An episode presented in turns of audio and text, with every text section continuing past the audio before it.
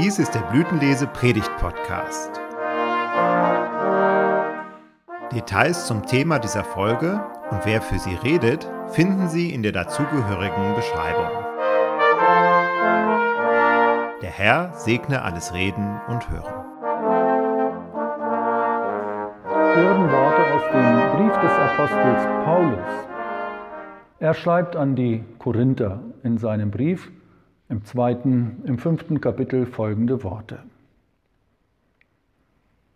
Wir wissen, wenn unser irdisches Haus, diese Hütte, abgebrochen wird, so haben wir einen Bau von Gott erbaut. Ein Haus nicht mit Händen gemacht, das ewig ist im Himmel. Denn darum seufzen wir auch und sehnen uns danach, dass wir mit unserer Behausung, die vom Himmel ist, überkleidet werden, weil wir dann bekleidet und nicht nackt befunden werden. Denn solange wir in dieser Hütte sind, seufzen wir und sind beschwert, weil wir lieber nicht entkleidet, sondern überkleidet werden wollen, damit das Sterbliche verschlungen werde von dem Leben, der uns aber dazu bereitet hat. Das ist Gott, der uns als Unterpfand den Geist gegeben hat. So sind wir denn alle Zeit getrost und wissen, solange wir im Leibe wohnen, weilen wir fern von dem Herrn. Denn wir wandeln im Glauben und nicht im Schauen. Wir sind aber getrost und haben viel mehr Lust, den Leib zu verlassen und daheim zu sein bei dem Herrn. Darum setzen wir auch unsere Ehre darein, ob wir daheim sind oder in der Fremde dass wir ihm wohlgefallen.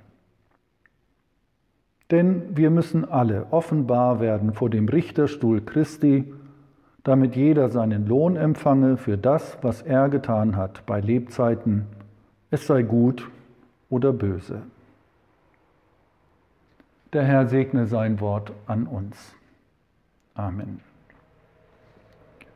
In der nebligen Herbstzeit, an den nasskalten grau verhangenen Novembertagen, wo die Krähen in blattleeren Bäumen heiser krächzen, das Laub am Boden säuerlich riecht und an den Gräbern auf den Friedhöfen nach Salz schmeckende Tränen aus den trauernden Augen kullern, da sind solche Fragen angemessen. Wie wollen wir sterben? Wie gehen wir mit dem Tod um? Was bleibt, wenn wir gehen? Du, sag mal, hast du dir schon mal überlegt, wie dein Grabstein aussehen könnte? Hast du dir überlegt, was draufstehen soll? Seit jeher spielen ja die religiösen Deutungen bei der Bewältigung von Krisenfragen und die dahinterliegende Frage nach dem Warum eine wichtige Rolle. Nun kann man fragen, Gott und die Corona-Pandemie, wen interessiert das eigentlich noch? Mich. Jede und jeder von uns wissen von Menschen, die mit und an Corona verstorben sind. Die Möglichkeit, vor Ort mit einem öffentlichen Memento Mori, das heißt auf Deutsch Gedenke des Todes, wie beispielsweise anlässlich der Weltkriege am Kriegerdenkmal, ebenso der Corona-Toten zu gedenken, ist damit gegeben. Ein Ort des Gedenkens. Damit werden Grundlagen für Resilienz, Empathie und Solidarität weit über unsere Gemeinde und über unser Kirchengebäude hinausgelegt. Ich denke, das ist eine ungenutzte positive Chance. Unser Kirchengebäude als Gedächtnisort zu entdecken, wo Trauer und Verlusterfahrungen sichtbar einen Platz haben und ganz neu entdeckt werden. Bei einem Spaziergang mit Konfirmanden auf dem Friedhof in Hermannsburg kamen wir an einem Grab mit folgender Inschrift vorbei. Wir hielten inne und lasen folgende Worte.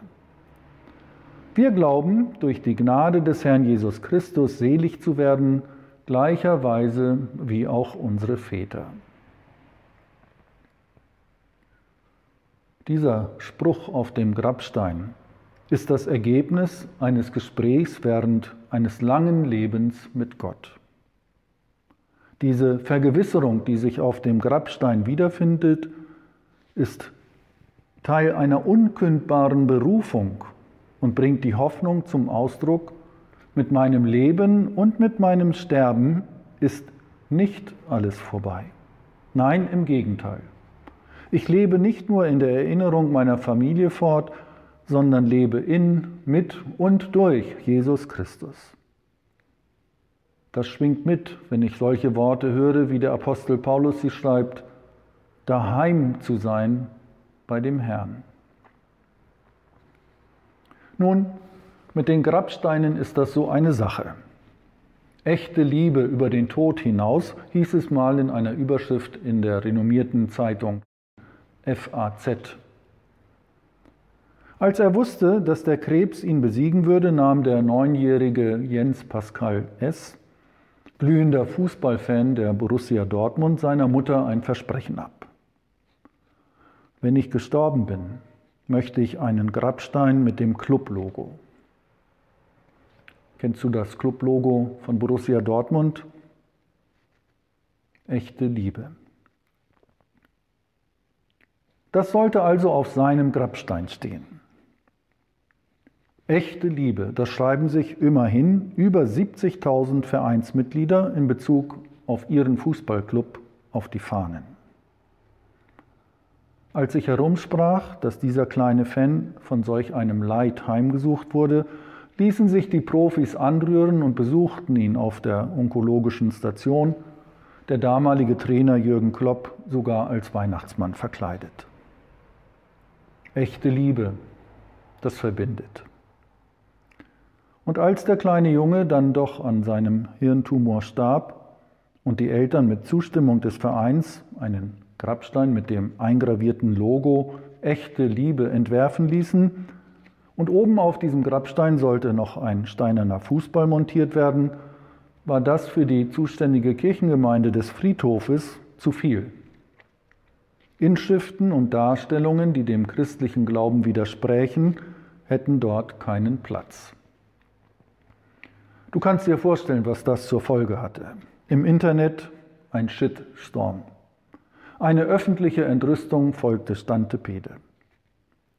Immerhin, ein klärendes Gespräch wurde vereinbart und fand statt. Man wurde sich einig, der Fußball bleibt, aber nicht an der Spitze des Grabsteins, sondern vor dem Grabstein. An der Seite sollte ein christliches Symbol, wie eine Taube, angebracht werden, damit klar wird, echte Liebe, das bezieht sich nicht nur auf den Fußball. Es trifft dich und mich persönlich, wenn jemand aus deiner Familie oder engsten Angehörigenkreis stirbt. Unwillkürlich wird die Frage aufgeworfen, was ist eigentlich mit meinem Sterben? Wie denke ich über den Tod nach? Wie gehe ich damit um? Was soll eigentlich von mir in Erinnerung bleiben?